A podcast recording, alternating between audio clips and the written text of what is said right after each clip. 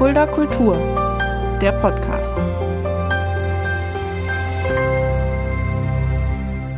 Hallo und herzlich willkommen. Das ist Fulda Kultur, der Podcast. Mein Name ist Shaggy Schwarz und dieser Podcast wird präsentiert vom Kulturzentrum Kreuz e.V. mit freundlicher Unterstützung der Stadt Fulda. Und uns erwartet heute eine von zwei Sonderepisoden, die parallel erscheinen. Denn im Rahmen des Literaturpreises der Stadt Fulda haben wir uns dazu entschieden, zwei parallel erscheinende Ausgaben zu produzieren. Ähm, Sinn und Zweck ist es, dass der Literaturpreis in diesem Jahr leider nicht in der Öffentlichkeit verliehen werden kann. Und aus dem Grund ist es so, dass wir das innerhalb des Podcasts machen. Seit 2019 wird dieser Preis jährlich vergeben an das literarische Prosadebüt des Jahres. Ermittelt wird die jeweilige Preisträgerin oder der Preisträger von einer fünfköpfigen Jury aus Schriftstellerinnen, Schriftstellern sowie Literaturkritikerinnen und Literaturkritikern. Aus den Romanerstling der Büchersaison küren sie das aus ihrer Sicht bemerkenswerteste Debüt. Die erste Preisträgerin des mit 10.000 Euro dotierten Literaturpreises Fulda ähm, war im Jahr 2019 Johanna Maxel, die auch gleich die erste Laudatio sprechen wird. Damals mit dem Buch Unser großes Album elektrischer Tage. Und 2020 geht die Auszeichnung zu gleichen Teilen an Nadine Schneider für ihr Debüt Drei Kilometer und an Olivia Wenzel, die der heutige Gast dieses Podcasts sein wird, für ihren Roman Tausend Serpentinen Angst. Die Jury hat sich bewusst in diesem Jahr entschieden, zwei konträre Erzählweisen auszuzeichnen. Aber erstmal eine Kurzbeschreibung noch zu Olivia Wenzel. Olivia Wenzel wurde geboren 1985 in Weimar, studierte Kulturwissenschaften und ästhetische Praxis an der Uni Hildesheim. Sie schreibt Theatertexte, Prosa und macht Musik. Neben dem Schreiben leitet sie Textwerkstätten mit Kindern und Jugendlichen und Tausend Serpentinen Angst ist der erste Roman, mit dem sie derzeit auf der Longlist für den Deutschen Buchpreis steht. Olivia Wenzel lebt und arbeitet in Berlin. Nach der Laudatio von Johanna Maxel werde ich mit Olivia Wenzel ein paar Worte wechseln zu ihrem Buch, zu ihrer Person und abschließend wird es noch eine kleine Lesung geben aus dem Roman Tausend Serpentinen Angst, gelesen von Olivia Wenzel bei den Solothurner Literaturtagen. Viel Spaß jetzt mit Johanna Maxel. Szenisch, poetisch und mit geradezu körperlicher Unmittelbarkeit verhandelt Tausend Serpentinen Angst Fragen von akut gegenwärtiger Relevanz.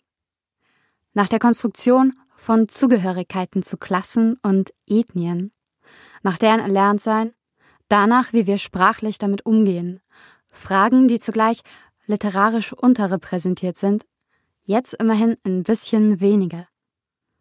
Und natürlich werden sie ganz beiläufig eingestreut in die eigentliche Geschichte. Die Geschichte einer ostdeutschen Frau mit flüchtiger Punkmutter, einem Vater, der sich zurückgekehrt nach Angola von dort aus kaum mehr meldet, einem Zwillingsbruder, der mit 19 vor einen Zug sprang, die thüringische Großmutter, ehemals treue SED-Anhängerin, die Ich-Erzählerin immer unterwegs. Durch Durham, Berlin, Hanoi, Luanda. Auf einem Bahnsteig mit einem Snackautomaten und dessen Snacks in ihren Zellophankleidchen beginnt die Reise. Hier könnte sie bleiben. Gleich hier, in diesem Snackautomaten, könnte sie sich ein raschelndes Zuhause bauen, aus Verpackungen, gelegentlich Gespräche führen mit den Bahnreisenden, die an den Automaten treten, um sich Snacks zu gönnen. Aber sie will ja unbedingt hinaus in die weite Welt. Und schon sind wir in den USA. Angetrieben von einer der vielen Stimmen, in denen die Autorin die Geschichte, die Protagonistin sich erzählt und die für das unglaubliche Tempo dieses Romans sorgen, immer wieder anfeuernd in All Caps weiter, weiter. Diese Stimmen fordern, verhören, sie singen, dichten, bieten Kekse an und vor allem stellen sie eine Menge extrem wichtiger Fragen. Zum Beispiel die, ob es Parallelen gibt zwischen afrikanischen, postkolonialen Narrativen und der Literatur der neuen Bundesländer aus der Nachwendezeit, denn es seien ja im Grunde beide kolonialisiert worden, Afrika und die DDR, sozusagen beide unter den Hammer gekommen. In der Wahlnacht 2016, als der republikanische Kandidat zum 45. Präsidenten der Vereinigten Staaten gewählt wird, ist die Ich-Erzählerin in Manhattan, im Bett, mit einem Shell-Manager, dessen Firma programmatisch den Planeten zerstört? Das sind wir natürlich alle irgendwie. Zugleich strebend nach Integrität, weiß dieser Roman und sagt es ganz direkt. Dann wieder hebt der Text poetisch an, schafft musikalische Momente wie diesen. Plötzlich kommt aus dem Automaten eine lang vergessene Melodie. Leise beginne ich zu summen. So leise, dass niemand auf dem Bahnsteig es hört, nicht einmal die kleinen Mäuse zwischen den Schienen. Auch Olivia Wenzels Sprache selbst ist melodisch. Plötzlich liest man ein Lied. Szenenwechsel und Dialoge kommen einfach und erzählen das Wesentliche, es darf auch gern mal fragmentarisch sein. Und so direkt die dialogische Form Ich-Erzählerin und Lesende befragt und fordert, so subtil setzt die Autorin sie ein beim ständigen Aufdecken und Demonstrieren all der Ambiguitäten, aus denen die Dimensionalität ihres Romans sich konstituiert. Diese fantastische Mischung ist einzigartig, in ihrer Prägnanz kaum zu übertreffen? Ich habe mehr Privilegien, als je eine Person in meiner Familie hatte, konstatiert die Protagonistin, wird aber zugleich von mehr Leuten gehasst, als ihre weiße Großmutter es sich vorstellen kann. Mit diesem Argument versucht sie der Großmutter die Wahl einer rechten Partei auszureden, weiß jedoch nicht, wie sie erklären soll, dass sie wie die Erzählerin es formuliert, am Ende des Tages doch mit Geflüchteten mehr teilt als mit ihr, der Großmutter, nämlich die Tatsache, einem Blick ausgeliefert zu sein, der sie als das Gleiche begreift, als das Nicht-Weiße, das andere als Beleg einer Idee von Hautfarben und Differenz, dass die Weißen glauben, weiß zu sein und die Schwarzen schwarz. Solange du an diese Konstrukte glaubst und ihnen erliegst, bekräftigst du sie nur. Das sind doch mehr als nur Konstrukte. Das sind jahrhundertealte Ideen, die sind in ihrer Wirkmächtigkeit so stark, so allumfassend. Relax. Trink erst mal einen Schluck. Die Lage ist ernst. Olivia Wenzel bemächtigt sich ihrer mit Leichtigkeit. Tausend Serpentinenangst deckt auf, wo Privilegien und Diskriminierungen sich überschneiden, zeigt, wie unsere Vorurteile und Diskriminierungserfahrungen Weltsicht und Handeln formen. Mehr noch, wie wir durch all das hindurchschauen, eingreifen und es umformen kann. Hoffentlich. Beispielsweise wenn die Erzählerin am Berliner Flughafen den Sicherheitsdienst aufmerksam macht auf einen Mann mit einer, wie sie es formuliert, Kopfbedeckung, die ich nicht einordnen konnte. Die Angst vor, zum Beispiel islamistischem Terror, wird hier nicht ausgelagert auf die ominösen Bösen. Hier macht auch die Protagonistin sie sich zu eigen, für einen kurzen Augenblick der Hypervigilanz und fragt, als der Mann am Flughafen sich als harmloser Familienvater rausstellt, warum ich diese gemachte Angst in mich reinlasse. Es ist fast so, als würde Xenophobie nicht diskriminieren und es jeder Person möglich machen, dem jeweils als anders wahrgenommenen mit Ressentiments zu begegnen. Der Ich-Erzählerin geht es um die eigenen, die der anderen und die Möglichkeit, dass sie alle gemeinsame Wurzeln haben. Noch Jahre nach einer zufälligen Begegnung mit rechtem Terror am Badesee reflektiert sie ihr damaliges Nichthandeln, in dessen Angesicht die Unmöglichkeit, sich richtig zu verhalten. Sie schämt sich für ihre Angst, diese Kombination aus Angst und Handlungsunfähigkeit. Sie fragt sich, was tust du dagegen? Es mir bewusst machen?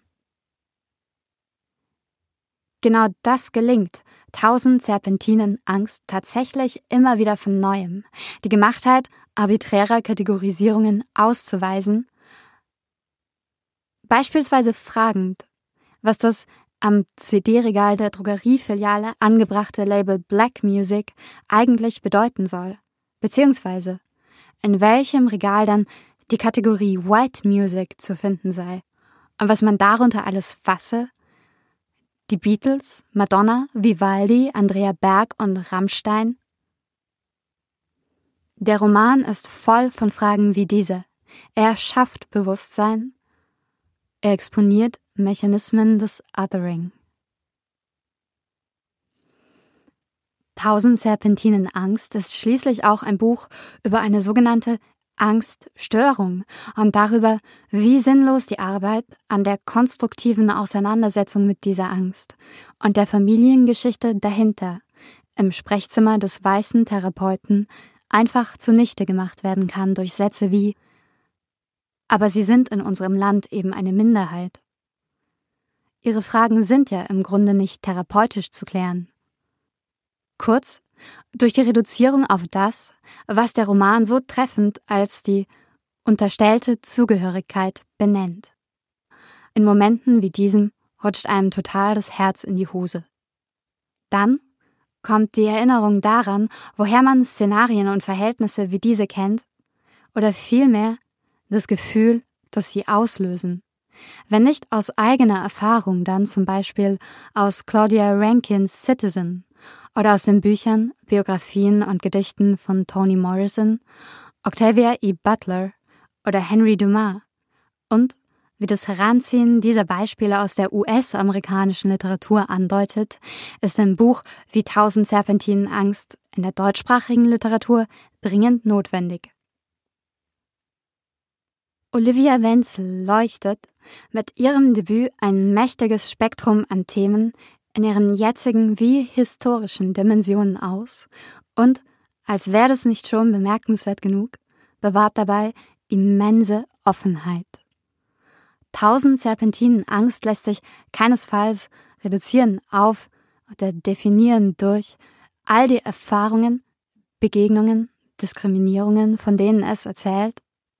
Fantasievoll, lustvoll, vermeintlich biografisches mit möglicherweise fiktionalem vermischend, in Bildern, szenisch und performativ, sich selbst antreibend weiter, weiter. Es zeigt genau, wie scharf die Trennungen verlaufen, die die Marker unserer Herkünfte ziehen, wo sie sich treffen, und fragt danach, wie es wäre, wenn es uns gelänge, sie nicht länger als Gegebenheiten anzunehmen.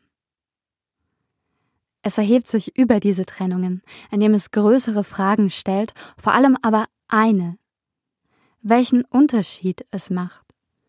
Ob diese erzählten Erfahrungen tatsächlich alle erlebt sind oder imaginiert oder als tatsächlich erlebt imaginierbar. Picture this. Ein gutes Leben voll mit Erfahrungen wie diesen. Wie könnte das aussehen? Wie sieht es aus, wenn wir uns darauf konzentrieren, was wesentlich ist? Zum Beispiel das, was verbindet. Ja, nun sitzt sie auch direkt vor mir, Olivia Wenzel.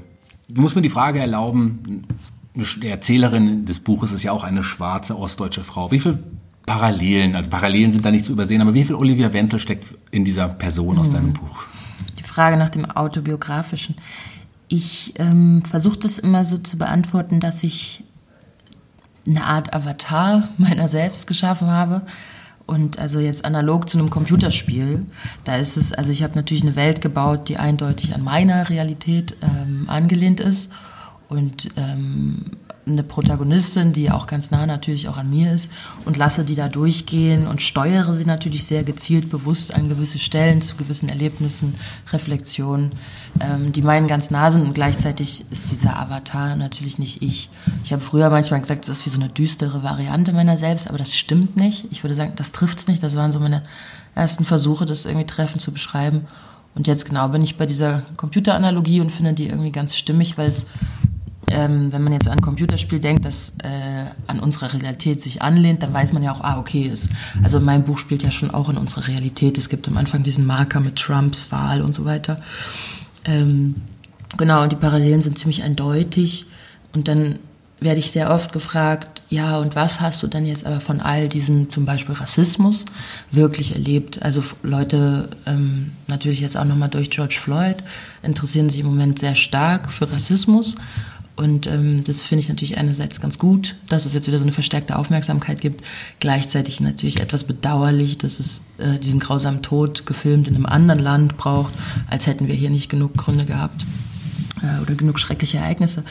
Ähm, und dann sage ich, versuche ich das immer zu beantworten, indem ich sage, ich habe während des Schreibens mit so relativ vielen Dateien gearbeitet. Ich habe ähm, die teilweise nach Figuren benannt. Also da gibt es so die Datei Großeltern, die Datei Bruder, Mutter und so weiter. Ähm, aber auch so nach Sachen wie Träume, Surreales, Beobachtung im Alltag. Und dann gibt es die Datei Rassismus. Und ähm, für diese Datei musste ich nicht lange überlegen. Die hat sich wie von selbst sehr redundant und sehr äh, ja, ausgiebig gefüllt. Dann lass uns doch, bevor wir zu deinem Buch kommen, dann nochmal über die Person Olivia Wenzel sprechen. Ähm, du hast selber mal gesagt, das habe ich über dich gelesen, dass du hast sehr jung angefangen, Theater zu spielen. Und von mhm. dir stammt die Aussage, Theater war deine Rettung. Ja, definitiv. Und also es klingt natürlich pathetisch, aber das ist schon wirklich so. Ich war ein sehr stilles Kind. Ich würde sagen, in so sozialen, also in Gruppen konnte ich mich schon immer gut durchsetzen und habe eher von außen gewirkt, als wäre ich irgendwie tough. Aber ich habe mich schon immer als Kind ziemlich fragil gefühlt und ziemlich unsicher und ähm, ja, ich würde sagen, ich hatte als Kind auch nicht so viel Liebe für mich selbst. Und das diesen Raum in so verschiedenen Theatergruppen zu bekommen, so andere Identitäten ausprobieren zu können, ähm, auszuprobieren, laut zu sein oder so zu sein, wie man sich erstmal nicht gestattet. Das würde ich sagen, war ganz wichtig. Auf eine Art dann dafür auch noch Anerkennung oder Bestätigung zu bekommen, war sehr wichtig. Und ähm, überhaupt was zu finden, in dem ich irgendwie naja, mich ausdrücken, was rauslassen, was verarbeiten kann. Also so ein, so ein ja, Ventil, kreatives Ventil, das war auch wichtig. Und insofern bin ich da irgendwie rückblickend ziemlich dankbar für verschiedene Lehrerinnen, verschiedene Pädag Sozialpädagogen, Theaterpädagogen, denen ich begegnet bin. Ähm, und genau, die mich auch mit gepusht haben. Und dann habe ich auch so mit 16 mit einem kleinen Kollektiv von Freunden haben wir einen Theatertext geschrieben und auch alles selbst inszeniert und durften dann, das war eine große Ehre, äh, bei den Thüringer Theatertagen antreten. Also wir durften Weimar repräsentieren. Und ähm, ähm da hatte ich das Gefühl, ah ja, mm, es wäre vielleicht auch ganz cool, was in die Richtung zu studieren. Und was hast du dann genau studiert? Ich habe Kulturwissenschaften und ästhetische Praxis in Hildesheim studiert Ursprünglich habe ich mich dort beworben, weil man da auch ein, bilinguales, französisch-bilinguales Doppeldiplom machen konnte und ich mich irgendwie, ich habe in der Schule Französisch gelernt und mochte es sehr gern und dachte, ich würde auch gerne in Frankreich studieren und das war so, ein, so eine Mischung aus was Kreativem ähm, und Französisch. Das mit dem Doppeldiplom hat nie geklappt. Ich kam da überhaupt nicht gut, also zu Rande in Aix-en-Provence ähm, genau, aber das mit den Kulturwissenschaften hat ganz gut geklappt und das war ein Studium, was damals noch sehr frei war, noch Diplom. Man hat ein riesiges, dickes Vorlesungsverzeichnis bekommen mit äh, Sachen, willst du hier Musik, die Sachen ausprobieren möchtest, du ähm, in der Werkstatt das und das ausprobieren. Und zu allem, ob das Theater, Musik, Literatur, Film, Kunst, Management war, gab es also theoretische Seminare und praktische Übungen immer. Und diese Kombination war ganz gut. Da haben sich auch damals und bisher auch immer neue Gruppen und Kollektive geformt. Und auch, also ich habe in meiner Generation nicht so meine Gruppe gefunden, habe aber dann mit später in Berlin wiederum Leute getroffen, die nach mir kamen, mit denen ich dann teilweise auch zusammengearbeitet habe. Genau, und wo ich dann auch ähm, dann wirklich nochmal ähm, wie so im professionellen Rahmen das kreative und kollektive Zusammenarbeiten auch gelernt habe und auch gelernt habe, das zu schätzen. Du hast ja dann auch lange Theatertexte geschrieben und hast mhm. aber auch bei Theaterstücken auf der Bühne gestanden. Genau, das mit dem äh, auf der Bühne stehen war halt damit 16 in der Schulzeit und dann kam das eigentlich recht spät erst wieder, eigentlich erst nach dem Studium. Ähm, und das Theatertexte schreiben, das gab es immer so, oder Texte überhaupt schreiben, gab es immer so, seit ich ein Kind bin und nebenbei. Und in Hildesheim saß ich dann in ein, zwei Textwerkstätten des kreativen Schreibens. Ich habe das nicht studiert, aber kon damals konnte man halt noch sich überall so reinmogeln. Ähm, und dann genau gab es viel gutes Feedback und mir wurde gesagt, du könntest auch dein Diplom schreiben, zum Teil kreativ. Dann habe ich dann Theatertext geschrieben und mit dem habe ich dann tatsächlich so einen Theaterpreis gewonnen den Münchner Förderpreis für junge Dramatik.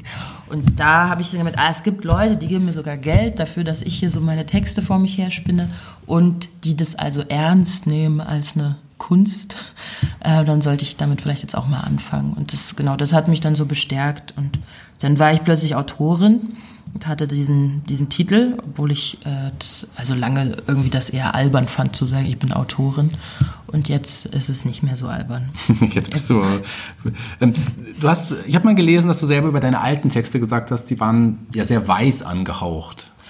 Ja, die war, also meine, mh, mm, die meisten meiner Theatertexte, in denen es menschliches Personal gibt, manchmal gibt es ja auch so ganz Surreales, wo ich gar nicht weiß, sind das menschliche Figuren, aber da, wo menschliches Personal spielt, da habe ich dann irgendwann um, ich glaube 2011, 2012 gemerkt, dass ich mm, ohne es zu merken, mir immer weiße Figuren ausgedacht habe, also oder Texte für, also mir vorgestellt habe, dass das, was, was ich geschrieben habe, von weißen Menschen gesprochen wird und dann auch das so besetzt wird, dass es von weißen Menschen auch so gespielt wird und ähm, das ist ein komischer Naturalismus dann auch noch in der Fantasie.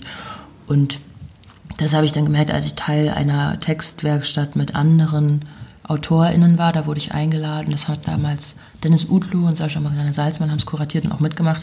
Und alle hatten in irgendeiner Form Migrationshintergrund oder wie man das auch heute immer nennen möchte. Und mh, mm, da ist mir das dann wirklich bewusst geworden. Mm, und natürlich ist nicht die Tatsache, dass ich weiße Figuren schreibe, ein Problem, sondern dass ich es nicht merke, dass es keine bewusste Entscheidung ist. Das ist ein Problem. Und ähm, das hat sich dann seitdem auch verändert. Also ich schreibe natürlich auch jetzt, denke ich, weiße Figuren, aber es ist dann absichtlich. Lass uns nochmal, bevor wir jetzt auf dein Buch zu sprechen kommen, nochmal ganz kurz ähm, einen anderen Bereich ansprechen, der dir auch mhm. total wichtig ist, neben der schriftstellerischen Tätigkeit oder de der Performerin-Tätigkeit. Auch die Musik ist ein ganz wichtiges Standbein in deinem Leben immer gewesen. Ja, nicht so ein finanzielles Standbein, aber ein großes, wichtiges, emotionales Standbein auf jeden Fall. Ähm, ja, ich hatte wirklich mit sehr vielen verschiedenen Menschen in meinem Leben Musik gemacht und, und auch oft nur versucht, Musik zu machen. Es klappt ja auch ganz oft nicht. Und ganz oft hat es ja auch gar nicht nur was mit ähm, der Musikalität zu tun, sondern auch, also genau, das ist ja auch ein kollektiver Prozess, der extrem fragil und komplex ist. Und ähm, ja, ich habe auch als Kind schon immer vor mich hingesungen und mir kleine Texte notiert. Natürlich als Jugendliche versucht zu rappen, als Hip-Hop aufkam und ich es cool fand. Also auch diese, diese Art von Coolness äh, in schwarzen Identitäten einfach so gedankenlos kopiert. Und äh, das war alles eher so schlecht, würde ich sagen, was ich dann produziert habe. Ähm, aber wichtig, ähm, also so emotional auch wichtig, auch wieder dieses Ventil und diese, ähm, ja, so eine, eine Art ähm, Selbstvergewisserung. Und ähm, dann hatte ich auch zwischendurch Bands, die funktioniert haben. Und jetzt zuletzt habe ich ähm, mit Uli Buda, der als Musiker Akia heißt, eine Band gehabt, die ist Otis Fuli und das, das lief dann auch ganz gut und dann habe ich aber irgendwann gemerkt, so jetzt fängt es an, dass wir so einen Booker haben, jetzt fangen so, so Gigs mhm. an, wo wir so echte Honorare haben und das will ich gar nicht im Moment. Also ich möchte gerade, dass das ganz frei bleibt, weil ich zu der Zeit dann ja auch angefangen habe, wirklich wissentlich an dem Buch zu schreiben. Also wusste, das wird ein Buch werden und ich habe einen großen Deal unterschrieben und das muss rauskommen. Und dann äh, ja, wollte ich, dass die Musik nicht auch ähm, so sehr professionalisiert wird, dass sie zur Pflicht wird. Ähm, jetzt fehlt sie mir aber, weil jetzt habe ich es auch vor lange nicht gemacht. Also wir haben kürzlich mal wieder, habe ich jetzt mit einer anderen Frau, Malu Peters, das ist eine ganz tolle Sounddesignerin und Künstlerin, mit der habe ich jetzt wieder einen Song gemacht. Den haben wir so im Rahmen von so einer Show gezeigt konnte ich endlich mal wieder singen. Ich meinte auch mal, Lou, ich musste ein ganzes Buch schreiben und ein ganzes Konzept für eine Show mir ausdenken, dass ich endlich mal wieder ein Lied machen kann. Du hast jetzt das Buch angesprochen. Was kannst du mit diesem Buch ausdrücken, was du in den anderen Bereichen vielleicht nicht ausdrücken kannst? Mm, naja, das Buch ist einfach sehr lang im Vergleich zum Theatertext. Ich kann also absolut viel mehr in die Tiefe gehen. Ich kann mir sehr viele Sachen äh, von ja, viel gründlicher und vielseitiger anschauen. Und ähm, also keine Ahnung, ich habe mal ein Theaterstück geschrieben über, über Unsterblichkeit. Zwei Figuren kommen in irgendeinen Elektrofachhandel und werden unsterblich und dann wird es natürlich irgendwie so eine spinnerte Auseinandersetzung und irgendwie auch so ein bisschen philosophisch.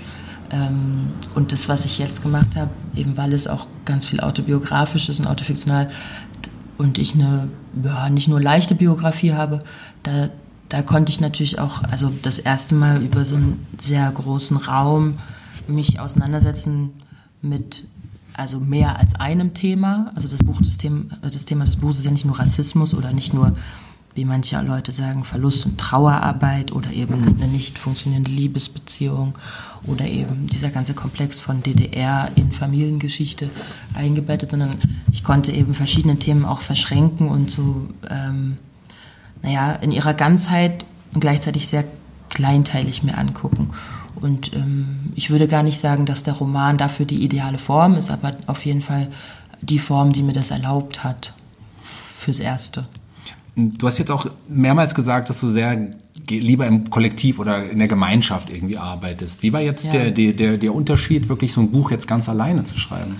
Ja, es ist sehr einsam, es ist äh, schmerzhafter und wenn es schön ist, kann man es auch nicht so doll teilen.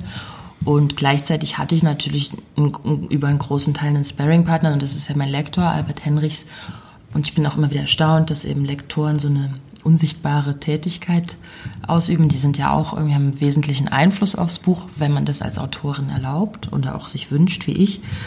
Ähm, und ich habe auch während des Schreibens immer mal wieder so kleine Teile schon in Lesungen ausprobiert, auch mit verschiedenen Leuten zusammen gelesen mit verteilten Rollen, um zu gucken, was passiert denn, wenn äh, mein guter Freund Martin Schnipper, der ein toller Schauspieler ist, äh, dass diese Texte in den Mund nimmt und was, also was, was geht dann da noch auf, was vielleicht ich alleine gar nicht jetzt da drin gesehen hätte oder ähm, ich habe auch so Feedback-Runden gemacht, dass ich einfach zu, zu einem Zwischenstand Leuten 200 Seiten geschickt habe und gesagt habe, habt ihr Zeit, ich koche was.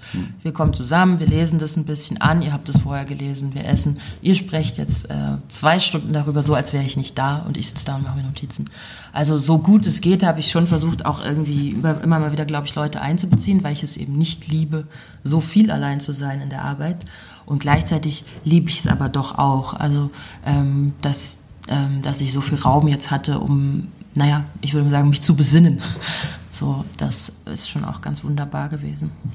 Du warst im Jahr 2016, ja zur Zeit der Wahl von Donald Trump in Amerika gerade zu Besuch und bezeichnest ja. das auch als Auslöser, dieses Buch zu schreiben. Ja, ich bin ähm, eingeladen worden eigentlich mit einem Theaterstück, nämlich genau dieses Theaterstück, wo ich dann das erste Mal einen schwarzen Protagonisten hatte. Dieses Stück heißt Mais in Deutschland und anderen Galaxien. Es wurde von der Naunistraße auch uraufgeführt, das war ganz schön damals. Und ähm, das hat eine Professorin an irgendeiner Uni irgendwie aufgeschnappt und hat mich eingeladen, darüber zu sprechen und noch über eine andere Arbeit, in der es um Afrofuturismus ging, also um mh, mm, eigentlich um Sun Ra und auch naja, Science-Fiction schwarzer Autorinnen, US-Autorinnen. So, dann war ich da und ähm, saß dann irgendwann in Durham an der Universität und die Studenten und Studentinnen sollten mit mir sprechen, aber am Tag vorher war Trump gewählt worden und es gab einfach sehr viel Verzweiflung im Raum und ähm, auch Panik. Also Leute, die sofort gedacht haben, sie müssen auswandern oder ihre Eltern werden es abgeschoben und so. Und ähm, dann haben wir einfach viel darüber geredet und ich bin dann ja auch noch ein bisschen rumgereist äh, und habe auch andere Leute getroffen und interviewt und mh, mm, auch mich hat es damals enorm berührt. Ich bin damals dann auch kurz in New York zufällig Ta-Nehisi Coates begegnet. Der hat das Buch Between the World and Me geschrieben. Das ist ein autofiktionales Buch, in dem er eigentlich einen Brief schreibt an seinen 15-jährigen Sohn, der schwarz ist und der ähm, extrem verzweifelt ist, nachdem er ähm, mitbekommen hat, wie eben ein gleichaltriger 15-jähriger schwarzer Junge von der Polizei erschossen wurde und dann in sein Zimmer geht und weint und daraufhin fängt eben Ta-Nehisi Coates an, diesen Brief an ihn zu schreiben und eigentlich sehr, also sehr persönlich ihn anspricht und auch diese gesamte Familiengeschichte erzählt und gleichzeitig aber auch wie so, naja, das schwarze Amerika nochmal aufdröselt, kulturhistorisch. Das hat mich enorm beeindruckt und berührt, in dieser Zeit das zu lesen. Und ähm, dann hatte ich ohnehin schon so ein bisschen Material in der Schublade, was ähm, erstmal nicht mit den USA zu tun hatte. Und dann fing das an so zu verschmelzen, dann hatte ich eine Lesung und dann meinten Leute, ey, produziere mal mehr davon, das könnte ein Buch werden. Und dann habe ich angefangen, das auch zu glauben, nachdem die Verlage es mir nahegelegt haben. Weil ich damals erstmal dachte so, okay, ich schreibe jetzt hier irgendwie Sachen auf, habe so acht Seiten, schicke die verschiedenen Freunden und sage, ich bin in den USA, es ist irgendwie alles intensiv und scheiße. Ähm, und das ist eine Bewältigungsstrategie so. Und dann habe ich aber gemerkt, ah, okay, da, da gibt es auch Sachen, auf jeden Fall, die über mich hinausgehend etwas erzählen. Und deswegen ist es auch wert, das zu verfolgen. Und aber natürlich auch Sachen, die voll viel von mir erzählen. Und diesen Raum nehme ich mir jetzt erstmals im Leben, das zu tun, ausgiebig. Ja, so fing das an. Und dann wurde es, äh, genau, dann wurde es irgendwann so ein so ein Schreiben am Roman immer. Und ich hatte aber oft das Gefühl, das erschlägt mich fast. Und dann habe ich immer wieder so versucht, mir zu sagen, ich arbeite hier eigentlich an einer Textsammlung ähm, und an vielen kleinen Fragmenten und mal gucken, wie das dann zusammenkommt in zwei Jahren. Und das, genau, das hat mir dann auch viel geholfen. Also auch immer wieder mich so zu besinnen auf diese Anfänge eben in den USA. Ja.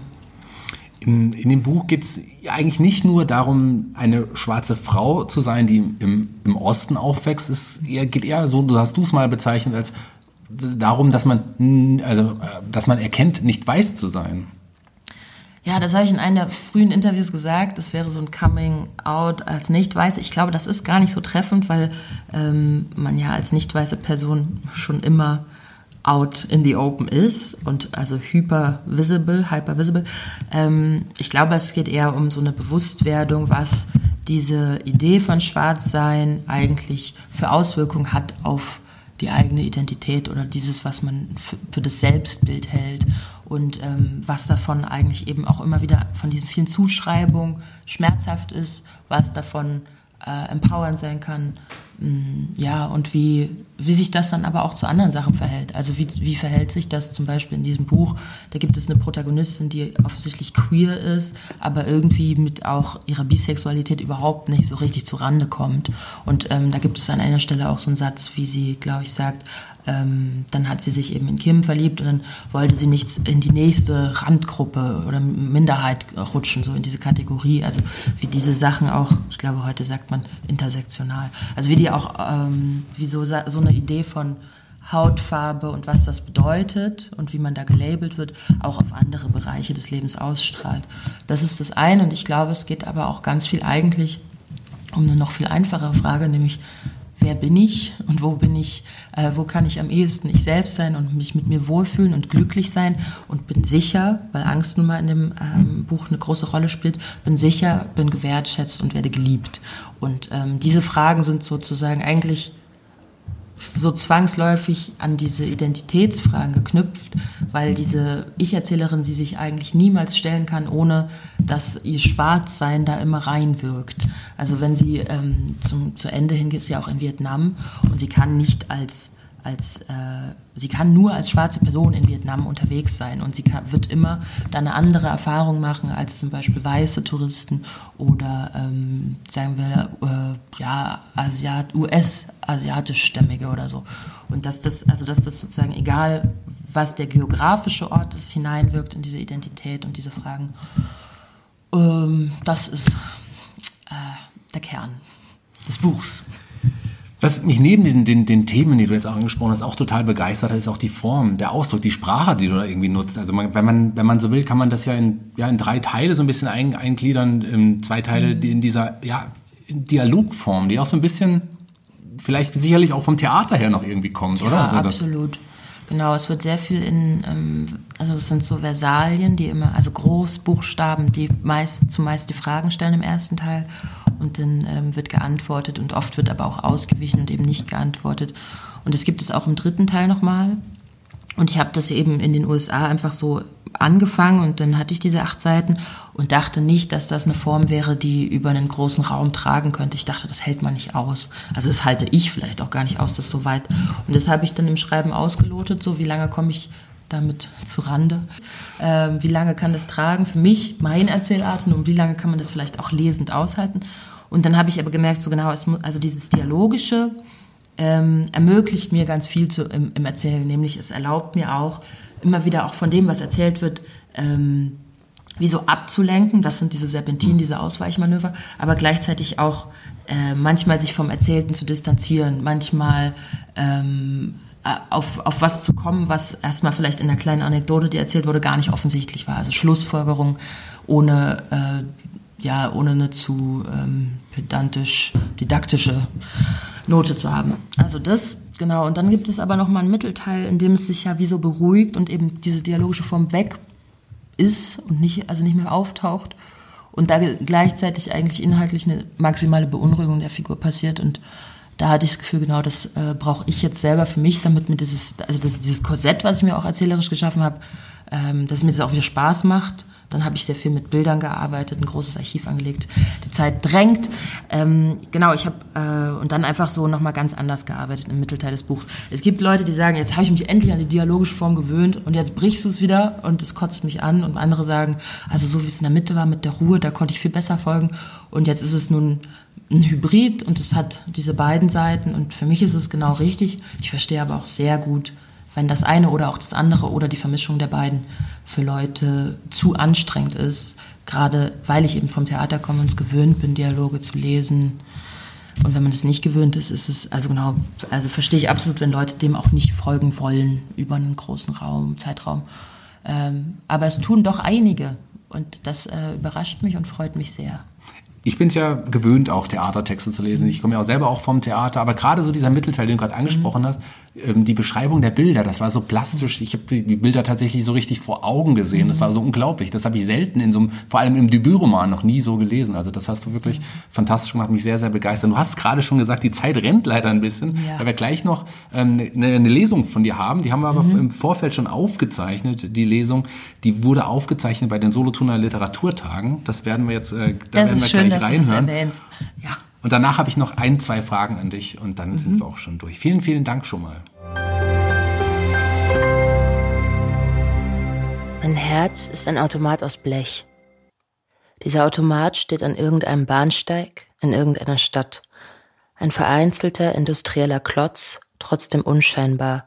Eine Maschine, ein rostfreier, glänzender, quadratischer Koloss. Warum steht er allein? Wer hat ihn erfunden? Der Automat hat eine Glasscheibe an der Front, da kann ich hindurchschauen und alle seine Snacks sehen. Ich zoome näher ran.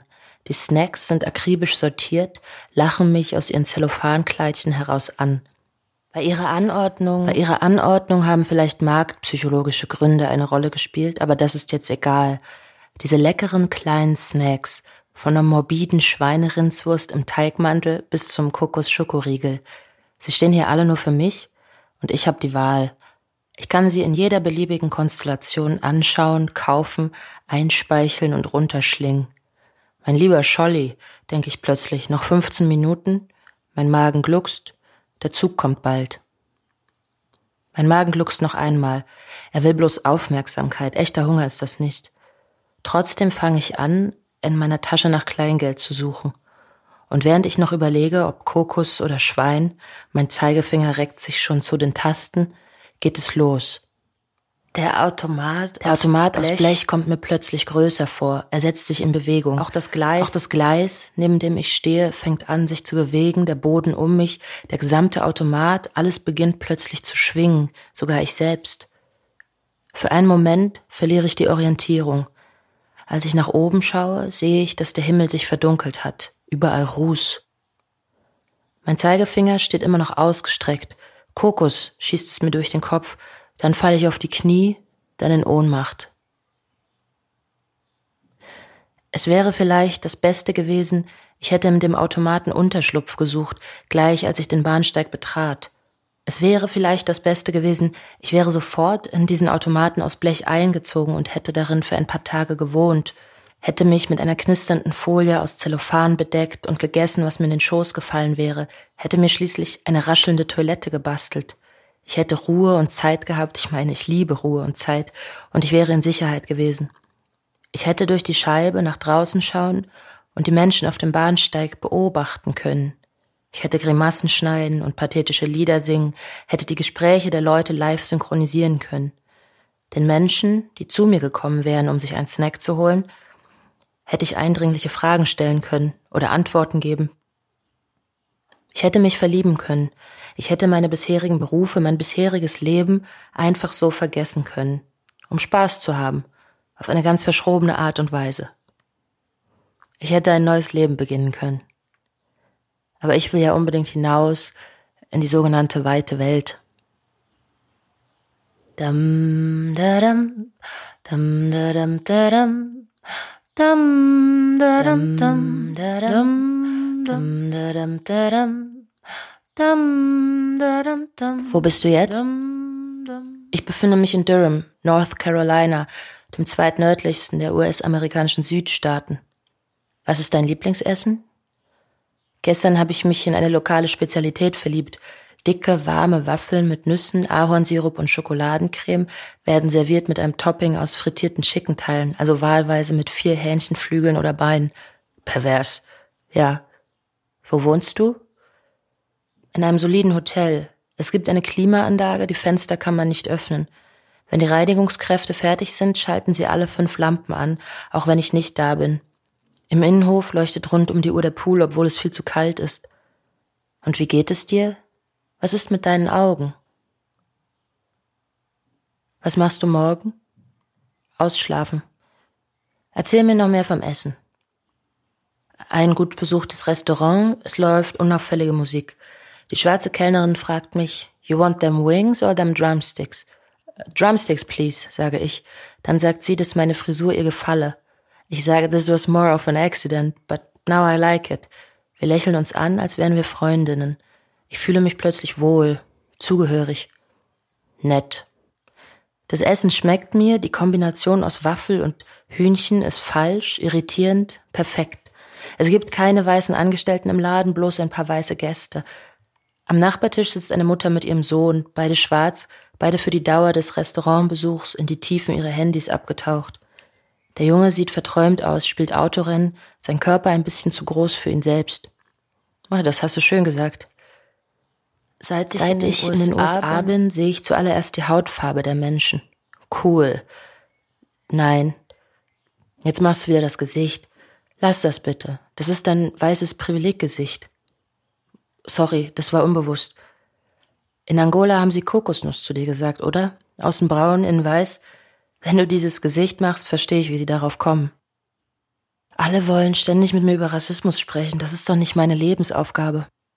Du hast doch davon angefangen. Da, da, da, da.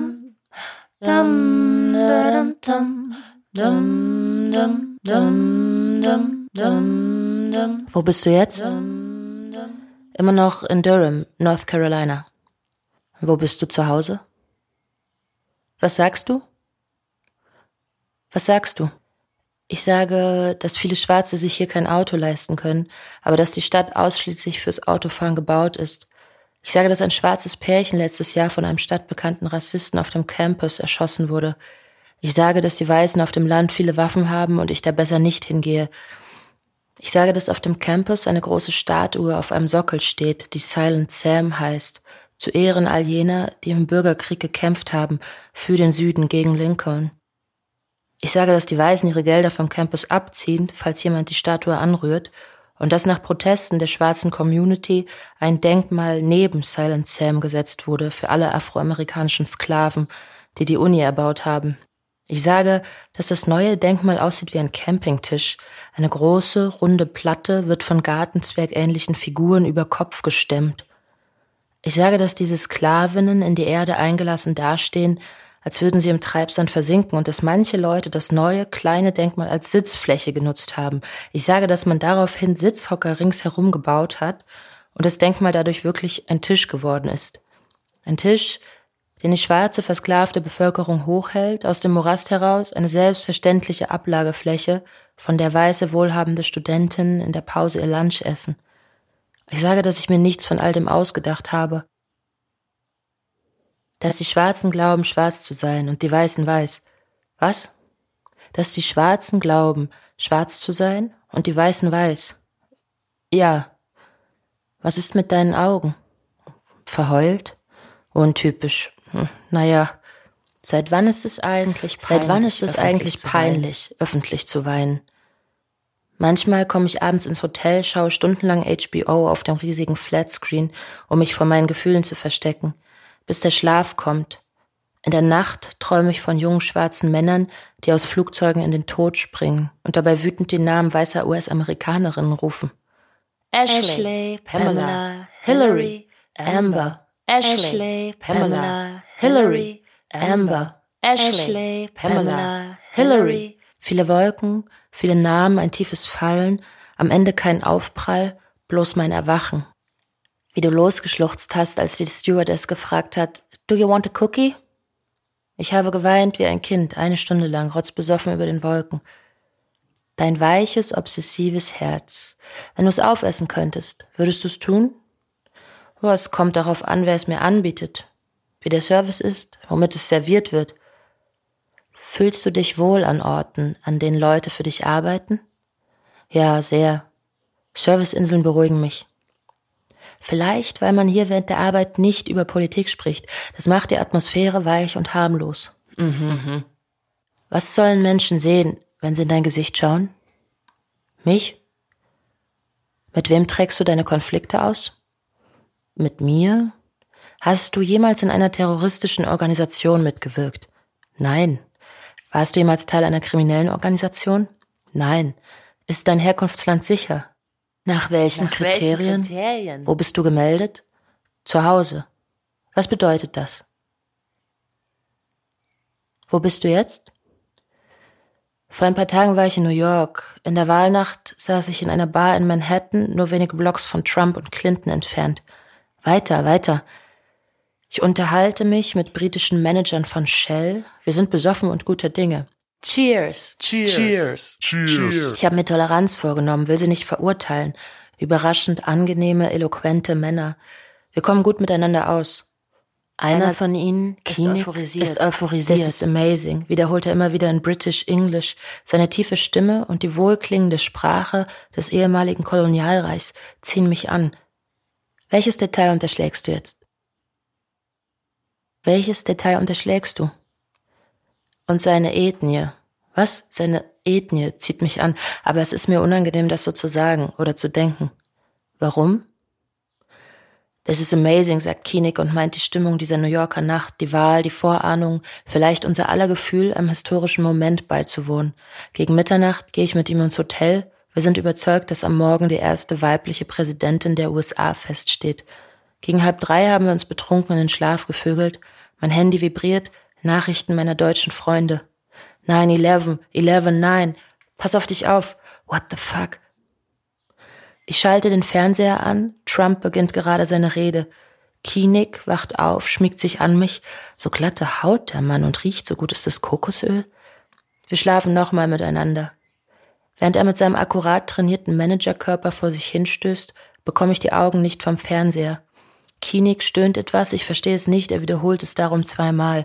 This is amazing. This is amazing. Donald Trumps Familie sieht tatsächlich geschockt aus, denke ich, während ich mich im 16. Stock eines Manhattaner Luxushotels von einem Mann ficken lasse, dessen Firma programmatisch die Umwelt zerstört. Und vier Stunden später im Flugzeug nach Durham die nette Stewardess mit den Cookies.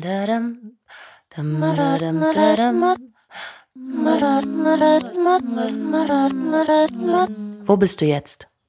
Immer noch in Durham. Hier steht auf eine Wand gesprüht, Black lives don't matter and neither does your votes.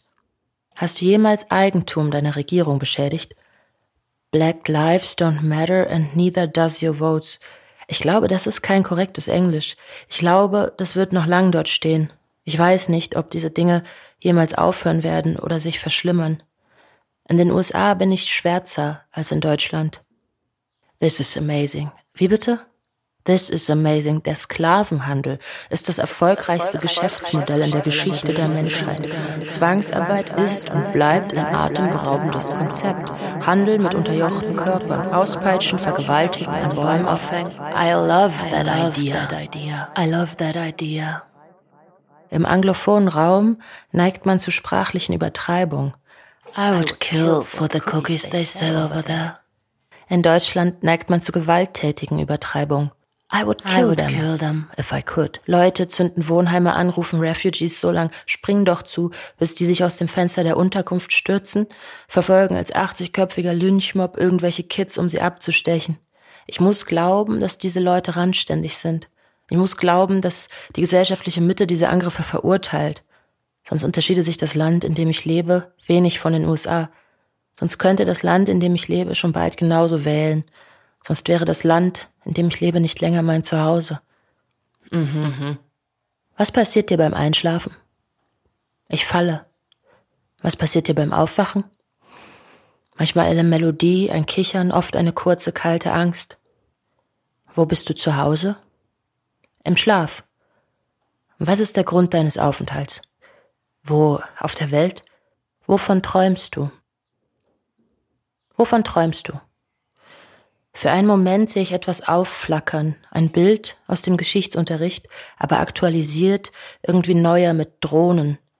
Statt Köpfen in Stahlhelm die Gesichter meiner Freunde, meine lieben Freundinnen, wie sie rennen, sich ducken, stürzen, wie sie getroffen werden von Schüssen und Tritten, von Peitschenhieben, Fäusten und Bomben. Irgendwo in Berlin, irgendwo in New York, irgendwo in Thüringen. Meine Freunde mit abgetrennten Gliedmaßen, blutüberströmt, mit verzerrten Gesichtern am Boden liegend. Meine Freundinnen zwischen kaputten, eingestürzten Gebäuden. Meine Freunde mit weit aufgerissenen Glasaugen über die kleine Fliegen huschen. Und dann?